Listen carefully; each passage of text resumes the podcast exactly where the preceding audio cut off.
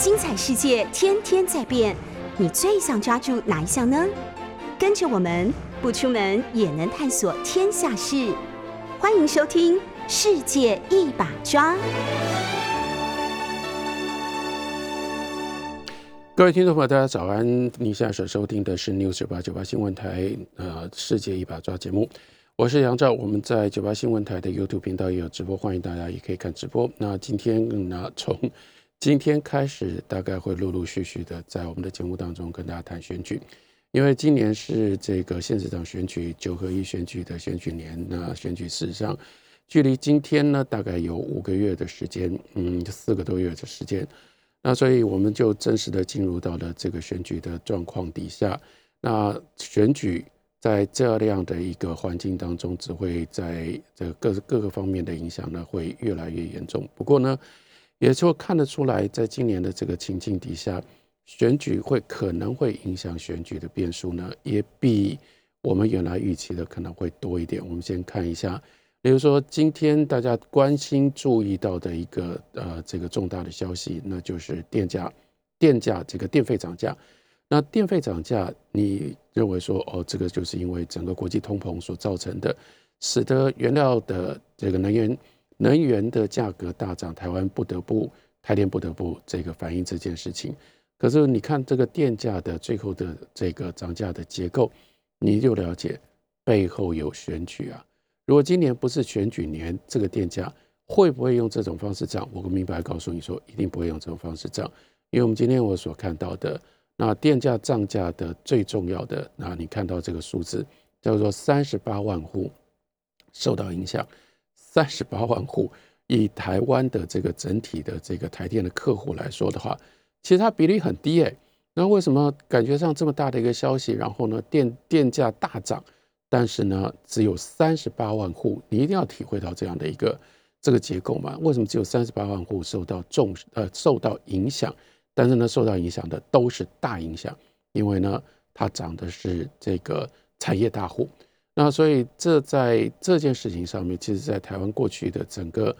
能源政策上面，尤其是跟经济相关的互动当中，是非常非常少见的。那因为。如果你这样这些大户的话，这些大户会产生，当然它在成本上面会造成这个，呃，整个整个成本会大幅的提升。那整个成本提升呢，这个时候说它所产生的，那就是经济结构上面的大的问题，或者是结构性的大的问题。那一般在政治上面，一般正常的，也就是平常的时刻，政府不会这样做政策，经济部不会拿出这样的案子来，就算拿出来，行政院或者是总统府。一般也不会同意，因为你不要忘了，行政院跟总统府的后面有多少的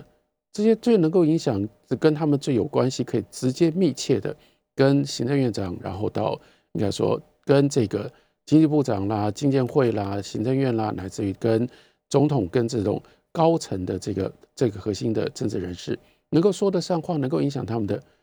我们一般圣斗小民不可能这样去找他们嘛。可是这些人。当他们是大户的时候，他们被认为是台湾经济的骨干。他们在很多的方面，他们都会直接在经济的事务上面给予台湾的这些政治上面的核心核心人物，有着各种不同的影响的管道。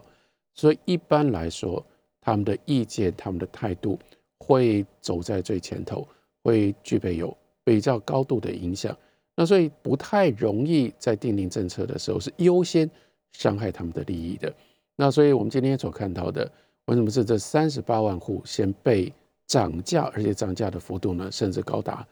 百分之十五？那正就是因为价这个电费，尤其是面对到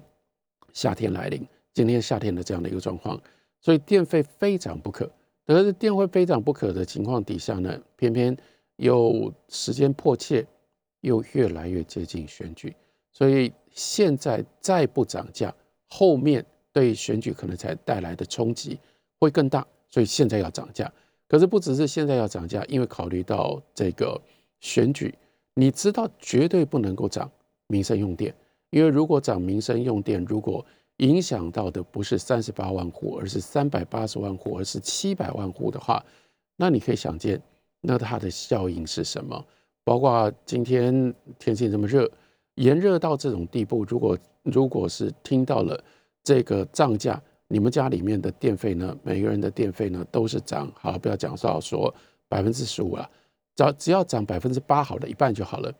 现在你光是你拿起你的手里面的遥控器要开冷气的时候，你脑袋里面、心里面，你脑袋会不会犹豫一下？你心会不会揪一下？我会想说，哇，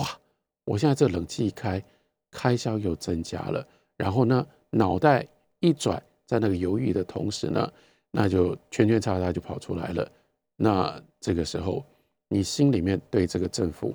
执政者绝对不会有好感。那这样的一种情况，只要继续延续下去，而且因为现在只剩下四个月不到，呃，只剩下四个多月，所以等到你要去投票的时候，虽然投的是地方性的选举，九合一的选举，投县市长啦、县市议会啦，或者是里长啦，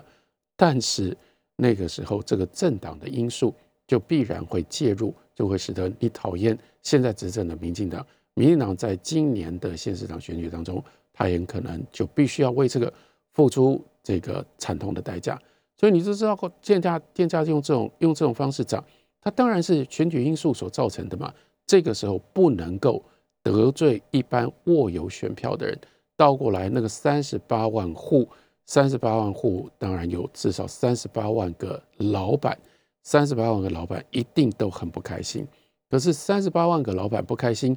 比。三百八十万、七百五十万，乃至于一千万个老百姓不开心，那这个代价要低多了、小多了。所以一来，我们看到这当然是为了避免这个得罪广大选民所进行的电价结构上面的这个设计跟安排。还有另外一方面，但我们也不得不稍微注意的、关注的来看，关注来看两个方面。其实过去长期以来，台湾的电费和台湾的这个发电啊、电量啊这些各方面，一直都有这样的一种偏，一直都有这种偏差。这个偏差呢，其实是相反方向的。比如说以前只要讲哦，电量不够，电不够了，那我们老是讲的就是，哎呀，随手关灯啊，然后呢，冷气不要开太太冷啦，然后冷气呢该关的时候一定要关了，等等。我们想的都是民生用电。但这是对于执政者，当他在进行这种政策的时候，其实相对是方便的。这就是我刚刚讲的这个结构。本来呢，在处理这样能源的问题的时候，他们首要先关注这个在意的是这些大户们。但为什么他们叫做大户？你再去看这个电价的结构，其实台湾的工业用电，台湾整个发电的这个结构，今天已经面临到了啊，一路一直都有一个。很严重的大的问题，例如说，我们是排放二氧化碳的这个全国际间的排名非常非常前面的这个国家，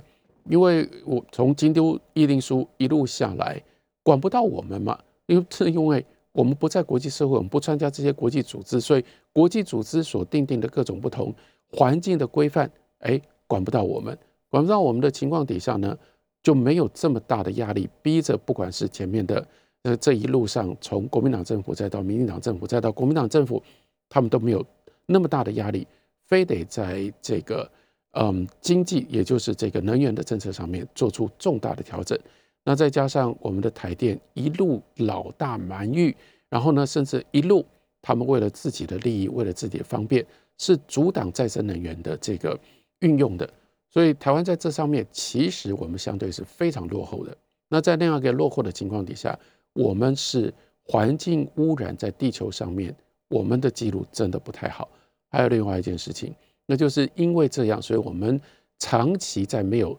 没有这个环境而来的国际间所来的这种压力底下，我们一直保持相对的低电费。我们是用低电费的政策，你就不要去讲说欧洲国家，你去跟美国相比，你去跟日本相比，我们的电费都真的都比较低啊。那可是低电低电费政策不真的是为了民生，不是为了一般人，不是一般这个这个社会上面的消费，而是为了我们的产业嘛。我们产业有很多高耗能的产业，今天在台湾还能够生存，就是因为我们的低电费。那低电费也就表示说，其实台电真正最大的压力，真的不是在民生用电，而是在工业用电。那可是工业用电这些工业大户，在过去呢是得罪不起的。那你的政策这个所有的政治的所有的整个整个基础基底，是靠他们维持起来。更重要的，这就是隐性的政商联结嘛。他们对于政治的，他们的这个产业越大，他们对于政治的影响力相对也就越大。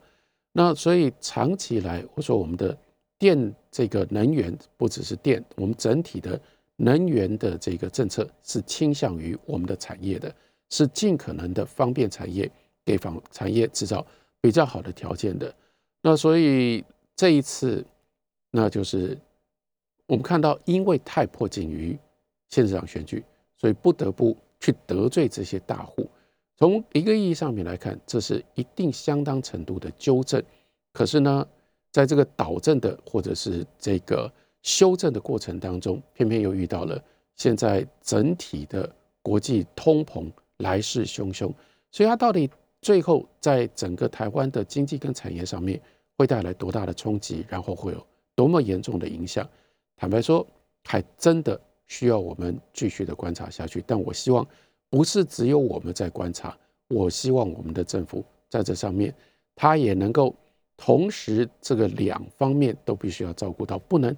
一心一意的都只是看哦会对选选举产生一些什么样的效益，你也要看短期跟长期台湾的经济产业要如何去面对，要如何去适应今天所看到的既有通膨又有能源短缺或者是能源涨价的这个严重的问题的这样的一种环境的条件。那讲到了选举，四年之前那个二零一八年的状况，在过未来的这段时间当中，应该会更进一步的回到大家的心目当中，因为就作为惊喜对照，让我们了解今年的处境，以及在安排选举的时候，对照底下这些握有权力的人，包括政党，包括既有的执政的这个团队。他们到底在想什么？他们到底在做什么样的安排？那我想从四年前二零一八，或者更早之前，在四年前二零一四，我们经过这样的一路下看下来，二零一四、二零一八到今年二零二二，在整个台湾的选举的环境上面，我们可以看到一个最主要的一个潮流。我大概到二零二二年，我想有足够多的这个各种不同的征兆。让我们可以说，让我们可以明确的说，那就是这一波的庶民政治或者是庶民的权力崛起，要大概就告一段落了。为什么称之为叫做庶民政治？因为你回头想一想，二零一四年那个时候的选举的核心、最突破性、最爆炸性的，那就是集中在柯文哲。柯文哲的崛起到后来，柯文哲成功的。竟然拿下了台北市长的这个宝座，这是第一个，就是说我们在看八年之前所遇到的重大的这个呃重重大的突破性的变化。那二零一八年四年前呢，我相信大家应该没有那么健忘。二零一八四年前环绕着那一年的选举最重要的核心人物、明星英雄，那就是韩国瑜。所以那是韩国瑜旋风。而韩国瑜，当然你不能说他真的就是庶民，或者是他就是这个庶人了。但是呢，韩国瑜在他当时去选高雄市长之前，真的太少太少人，没有什么人认识韩国瑜。即使他当过立委，也很少人会认为说韩国瑜叫做台湾政坛里面的重要人物，或者是知名人士。所以他刮起了这个旋风，这个旋风内在的的确确。有这样的一种庶民的倾向，有这种庶人从政的这样的一种性质，所以我们可以看到，从柯文哲到韩国瑜，那背后另外反映的就是整体那台湾社会对于所谓职业政客的一种厌恶。然后，所以呢，一看到啊，柯文哲是个清流，韩国瑜是个清流。不过也就这样一路下来，我们就看到那。这个所谓庶人政治，所谓的这个庶民的庶民的新的这种旋风或者潮流，当然也就有它的限度。比如说，在二零一四年的时候，那柯文哲崛起，崛起在台北市，他就因为他的这个快速的这种短时间之间的爆发力，以至于就使得民进党，民进党本来在台北市的选举当中，从当时的这个板板块上面去去呃测量，长期以来，民进党的板块本来就是比较小的，所以民进党当时呢，也就当机立断，就做了这样的决定，礼让柯文哲，然后呢，让柯文哲可以趁着这样的一个素人的旋风，他就站上了台北市长的这个宝宝座。然后呢，可是你看，这就是这条轨迹。二零一四年用这种方式以素人的身份入主台北市，成为台北市长。但是到了二零一八年，情况就完全改变了。情况改变的最核心的一件事情，我们在表面上的现象，我们就看到，本来二二零一四年跟柯文哲这个礼让柯文哲跟柯文哲合作的这个民进党，到了二零一八年就不礼让了，而且到后来呢，事实上是等于公开摊牌翻脸，那是柯文哲跟蔡英文作为这个主要的当时的，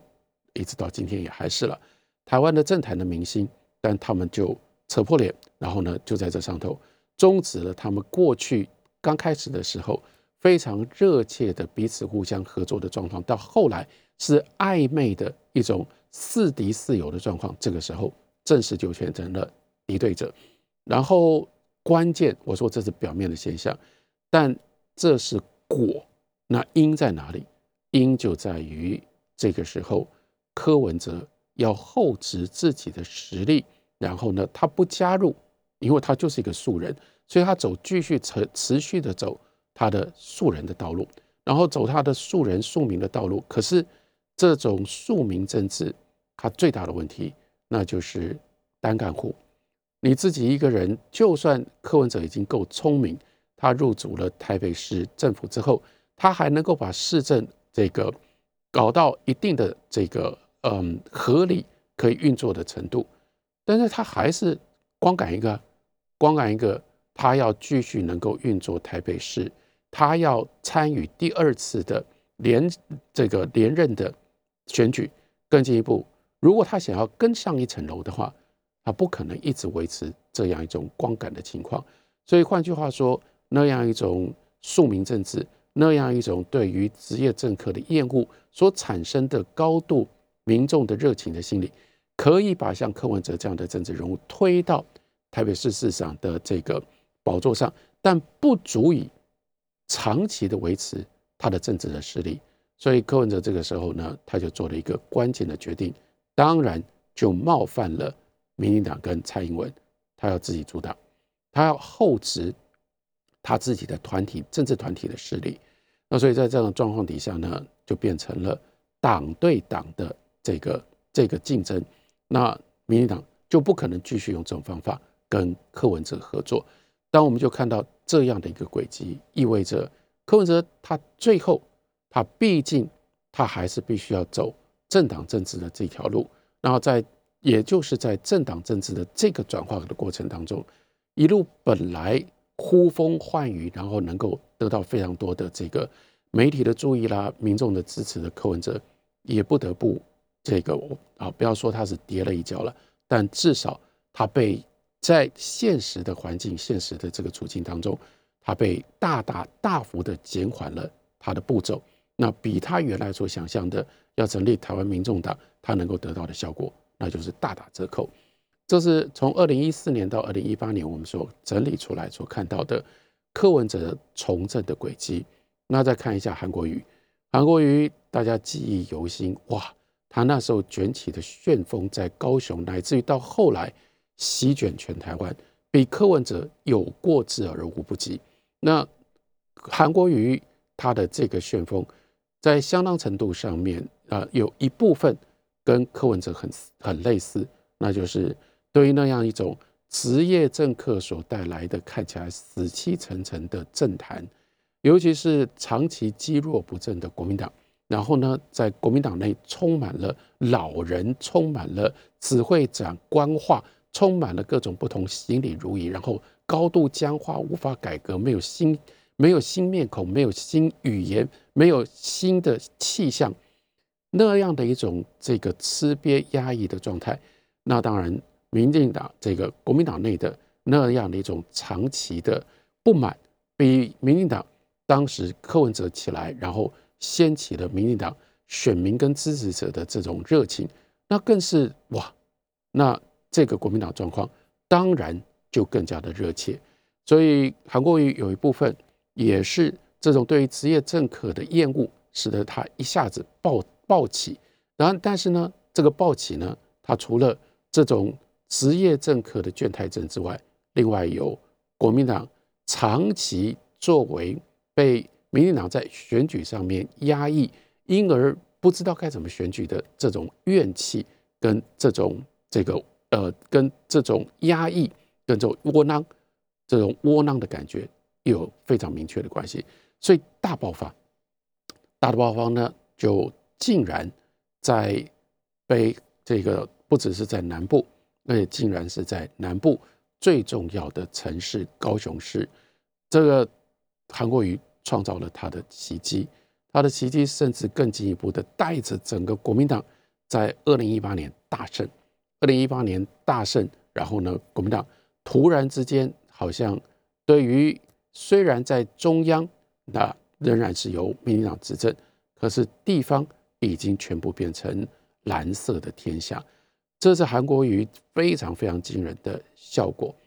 但也正就是因为这样，所以韩国瑜接下来他就面对了两个重要的考验。那后来现在我们当然都已经知道这个结果，这两大考验后来韩国瑜都没有通得过。一个考验就跟柯文哲一样，那你是光赶一个人，你是这个这个，你你是靠着个人的旋风，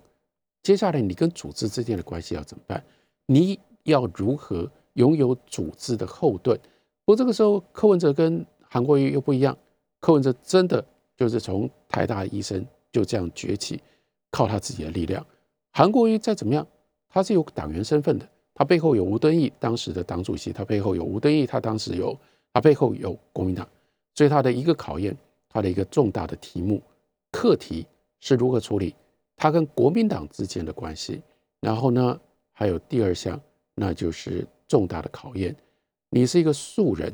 你是素人，所以你没有你的好处是你没有足，你没有这种职业政客的习惯跟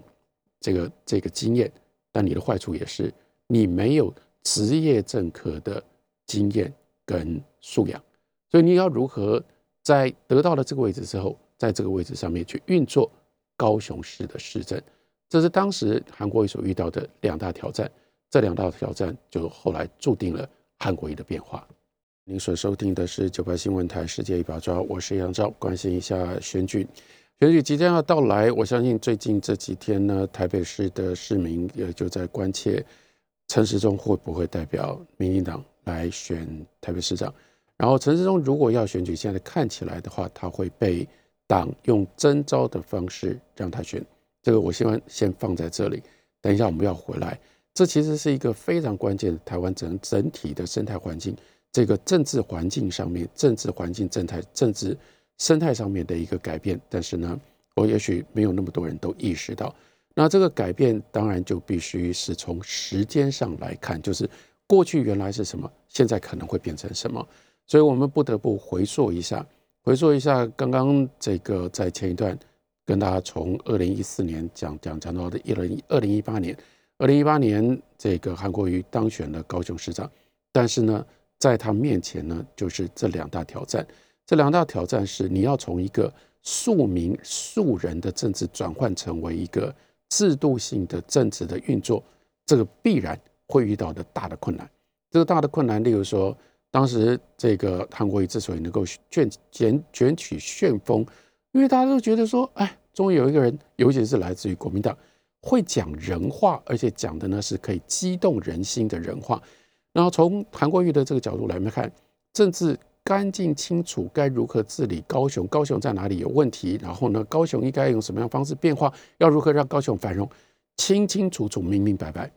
三三言两语都能够讲清楚，大家都可以听得懂。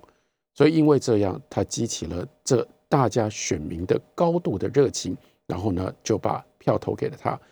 但是碰到的麻烦等到他当选了之后，这是两回事。因为在现实上，尤其是行政政治的现实上，他就没有那么样的干净清楚，没有那么样的明白，不是这么直接就可以处理的。两件事情是你还是要建立你自己的团队，你还是要运用你的团队，你才能够做事情。虽然他找了叶匡时啦，找了李四川啦，这些算是相当有能力的人进入到他的政府里，可是我们就看到在。运作高雄市政府的这个，嗯，对于高雄市政府的运作上，他的成绩跟他上手的速度，以至以及他用来这个对呃用来跟高雄市民沟通的这个手腕，其实他都远远不如原来的这个一九二二零一四年的柯文哲。所以，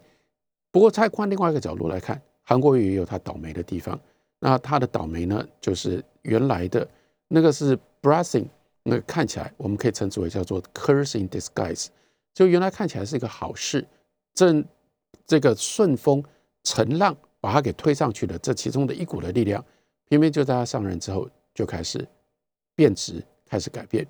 那就是两岸关系，尤其是跟大陆之间的大陆对台湾的让利。那所以当时他在规划高雄市的未来的时候。这个有一个非常重要的关键的因素，那就是跟这个对岸之间的关系，因为他是国民党，因为他有报纸的这样的立场，他没有民进党的包袱，没有不会像不需要像陈菊在在这个行政的时候，或者是像陈其迈要继承陈菊，他们处处都必须要顾虑到民进党这个蔡英文跟中央政府的在两岸关系上面的态度跟立场。那所以韩国瑜当时他要塑造的突破。就是以地方政府直接跟大陆联系，然后就这样，这个人进的来，然后呢，这个货出的去，钱就可以这个保障高雄市的这个经济上的繁荣。所以他所刻画的这个图像非常的简单。那在当时的情况底下，看起来也有机会，只要换上了一个国民党的这个市长，就有可能可以用这种方式落实。可是等到他真的当了市长之后，我们就看到大场这个大的环境，这个局势呢，真的就彻底的改变。然后，尤其是最关键的是香港所发生的事情，然后再下来，整个国际当中，美国跟中国之间的这个越来越高度的紧张，所以这条路这张牌打起来就不再是那么样的顺利。然后，所以这个在运作高雄，在运作高雄市市政上面。韩国瑜虽然他还是话讲得很好听，但他其实频频叠交。那因为你因为你前面讲得如此清楚明白，你也把你的你的这个施政的目标了各方面，你也就是因为都是用大白话讲，所以呢，你燃起了市民的期待。那当市民看到现实的时候，你也就很容易在市民的心中就创造了失望。这是一个部分，还有另外一个部分，刚刚讲到。他后面有吴敦义，他后面有国民党，所以接下来当二零一八年，而且是二零一八年的年底，国民党大胜，马上就面对的是二零二零年，而且是二零二零年的年初。换句话说，这中间虽然是二零一八到二零二零，但实质上只有一年的时间，那就是总统大选。所以这个时候，韩国瑜应该说从组织到他的个人。就没有这种时间让他可以安定下来，他就是去当高雄市长。所以接下来他在国民党内的这个强大的影响力，让吴敦义不可能忽视他的这个势力。也就是说，这个时候形式上还是那个国民党，但那个国民党这个时候已经变成了可能有一半乃至于超过一半三分之二的势力，那是韩国瑜的势力。那韩国瑜的势力已经在国民党内有这么大的影响力的时候，如何处理韩国瑜的势力？所以这是一个全新的国民党。那全新的国民党现在又必须要面对的最重要的一件事情，就是总统大选。你怎么可能不让韩国瑜的势力、韩国瑜的这个因素影响到总统大选？所以跟国民党之间的关系，就让这个韩国瑜在这个时候。坦白说，我们今天回头看，他真的就彻底乱了阵脚。乱了阵脚又跟他在高雄的市政上面他所受到的挫折彼此结合在一起，就使得他越来越无心安于作为一个高雄市长。然后呢，他的眼睛就一直不断的看到在高雄以外的，因为这个是国民党，既然是国民党，这是组织，然后组织这个时候要打总统大选，乃至于到后来，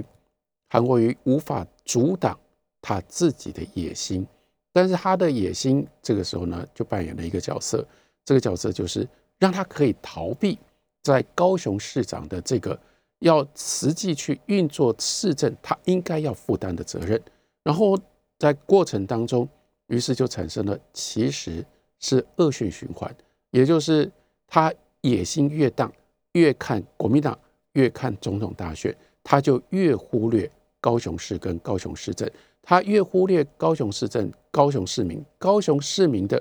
不满就越深。所以他本来在高雄市所得到的这种。英雄式的旋风就一直不断的降等，他就越不想待在高雄市，所以他看国民党参与国民党的这个党的这个事务，然后到后来对于总统大选的野心跟预期也就越高，就这样恶性循环，这样一直不断的缠卷，卷到韩国瑜参与了国民党的初选，他也在初选当中击败了郭台铭，但。这反而变成了后来的韩国瑜的旋风快速的停歇，然后呢，乃至于最后导致他连原来的用这种方式当选的高雄市长都没有办法维持的这样的一个这个悲剧性的悲剧性的结果。所以这整个从柯文哲，然后到韩国瑜，所以到了四年之后，我们就可以看到他的这个非常巨大的效果。这个效果就是。大家越来越不相信素人，大家越来原来的那样的一种庶民政治的这个最基本的基础，到了今年，那就真的就是全部都平歇，不只是平歇了，而且接下来走到了非常极端的相反的方向。这极端的相反方向，其中的一个重要的征兆，那就是在县市长选举当中，有这么多的候选人是被征召的。好了，到底什么是征召？征召在政党政治上面，它的意义到底是什么？我们先进一段广告，休息一会儿，回来还有一点的时间，我再用这方在这方面跟大家进行解释。您所收听的是九八新闻台《世界一把抓》，我是杨照。我们在九八新闻台的 YouTube 频道也有直播，欢迎大家也可以看直播。关心选举，然后选举即将要到来，但今年的选举会有一些什么样的重点呢？我所看到的就是在这个一路上来，一路过来，这八年县市长选举走到今天，有一个非常明确的特殊的一个特性已经浮现出来了。大家在台北市很关心的是陈时中会不会被征召来选台北市当台北市市长，但他的关键不只是在陈时中，在于征召，那就是我们现在回头看一下，什么叫做征召。在民进党，因为民进党是关于这个过去长期以来，他们对于自己内部如何团结，能够去打选战，然后如何设计制度来安排同志之间的这个党内的这个竞争，这个是他们花了很大的力气，一路不断的这个呃演变，不断的进化。所以在这上头呢，他们投下的心力其实远远超过于国民党。国民党到后来有很多的这些办法，他们还要参考，还要抄这个民进党的。那我们就看民进党，什么叫做在民进党的这个制度底下，什么叫做征召？征召它的最基本的精神，那就是它是要诉诸于叫做党员的责任。作为一个从政党员呢，你有责任，责任干什么？那就是党可以指派在选举当中给你特别的任务。那什么状况底下会有这种特别的任务？以前长期以来所谓征召。它有基本上两个条件，第一个条件就是那叫做艰困选区，因为艰困选区呢是不好选的选区，所以呢另外一个相应的条件也就会产生，是艰困选区是不好选，所以一般的像样的是或者是有条件的这个呃民进党的党员，他们没有人或者是不太会有人想要去参与那样的选区的选举。所以在这种状况底下呢，就可能会出现两种这个嗯必须处理的。第一种呢，那就是就是因为太难选了，所以在重要虽然选举选举够重要，成绩够高，但没有任何人要选，所以这个时候在没有候选人的情况底下，那党又判定我们不能够缺席，所以我就去征召一个党员来，然后呢以党。而且是以党纪，因为你作为一个党员，你有这样的一种从政党员的责任，就派你去那里选举，这叫做征召。征召还有，当然还有另外一种情况，是因为，哎呀，这没有没有希望当选的这个艰困的选区，有的时候呢会出来一些乱七八糟的，不知道什么样的人选，然后你不能够让他们代表党，那有可能会产生什么样的问题，所以你必须把这个位置填起来，因而要征召。那可是征召呢？当然，在党的设计上面，它有它的用意。这用意就是艰困选区我们不能放弃，所以我们就让优秀的党员借借由这样的方式去这个打点，然后呢去在那里蹲点，然后呢再利用选举在那里看看能不能创造出一些不一样的局面。所以被征召的人选通常都是他们有高度的造势的这个。呃，有造势的潜力，有这样的一种能量，所以就把他派到这个艰困的选举里面去选举。那我把这个条件跟大家给帮大家把它给这个铺陈完了之后，所以你会不会发现说，今天民进党在操作今年的选举的时候，有一些现象真的非常的奇怪。例如说桃园，桃园是什么？桃园是嗯。民进党执政了八年，然后呢，在民进党执政的这个过程当中，而且被认为是有相当好的政绩，以至于当了八年的县长，他非常有可能在县长卸任的之后，他在江湖传言，在政治的，这就是看到他的辈分跟他的跟他的分量，他被认为是有可能，不只是有可能入阁，而且呢，他是有可能担任。阁魁的人选，如果不是在桃园县长的任内有足够好的表现，如果不是在桃园打下了这样的一个政治的基础，他凭什么资格得到这样的地位？所以，by definition，从任何的角度，从任何的定义来看，桃园桃园市对于民进党绝对不会是一个艰困选区。相对的，在从国民党的角度。桃园比较有机会，或者比较看起来像是一个艰困的选区，所以你看桃园所制造的这个争议，当时罗志强想要代表国民党去选桃园，朱立伦不让他选，然后朱立伦就动用党内的征召权力，去把这个张善政要错，叫张善政征召张善政去选桃园县，就去选桃园市，这是符合我们说。这个党的路线或党的整体的考量的征召的条件的国民党，因为对他们来说桃园不好打，所以朱立人至少这是党主席自己的判断，他认为罗志祥打不赢，所以叫就叫一定要叫张善政去打好。但是倒过来就太有意思了，那为什么不是艰困选区？那民进党的桃园市长的候选人？也要用征召的呢？你会觉得这在逻辑上就很怪了。桃园不难选，对于民进党，因为已经打下了这这个基础，那一定会有很多的党员，呃，这个台这个桃园自己本身的培养出来的这些政治的人才，这些党员，他们想要选桃园县长、桃桃园市长啊，为什么不让他们选，却要用征召的呢？同样的情况也发生在台北市嘛。台北市没有人要选吗？台北市当然相对于桃园，可能对于民进党稍微难选一点。可是今天台北市又遇到了这个状况，这个状况就是柯文哲不可能不推他自己的继任的人选。现在看起来就是今天现任的副市长黄珊珊，那国民党又有蒋万安摩拳擦掌，来势汹汹。那黄黄珊珊跟这个蒋万安他们在台北市的选票。又必然有相当程度的重叠，所以在这种状况底下，只要不去协调出一个单一的人选，只要不产生弃保，民进党就很有机会啊。人家那边两个人瓜分掉一部分的选民的这个这个选票，只要黄珊珊跟蒋万安的选票分布的越平均，民进党当选的机会就越高。所以这也不是一个艰困选区，这是真的很有希望民进党可以当选的地方。然后这个时候没有人选吗？有啊，林佳龙，林佳龙摆明了，而且他说的这么样的斩钉截铁，他选到底。而且今年呢，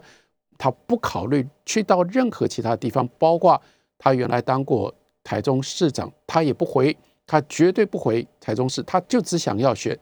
台北市。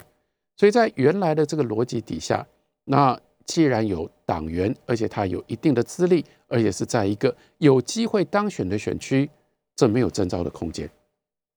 而且如果有其他人要来选的话，那就诉诸于初选嘛。好了，初选的制度，也许下个礼拜有机会，我再跟大家做比较仔细的说明。那我们今天讲的就是初选跟征召。